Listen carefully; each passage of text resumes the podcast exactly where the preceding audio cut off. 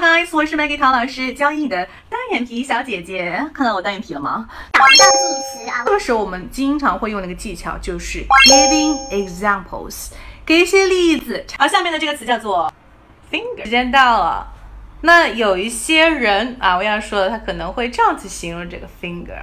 It is part of our body, and we use it to eat.